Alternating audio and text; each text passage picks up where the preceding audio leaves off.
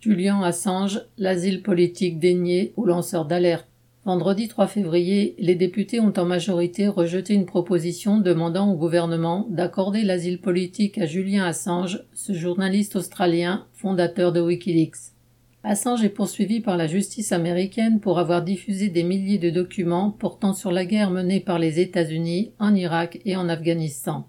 Il a dévoilé ainsi des pratiques soldatesques ignobles que le gouvernement aurait bien voulu garder secrètes.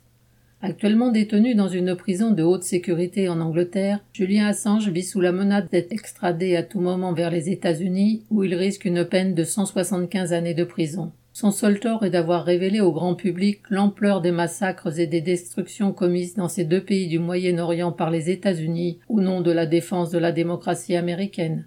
Cela n'ébranle ni les députés de la majorité, ni le ministre du Commerce extérieur Frank Riester. Ce dernier s'est opposé à la demande d'asile politique en s'abritant derrière le fallacieux prétexte qu'elle ne serait pas du ressort de l'Assemblée.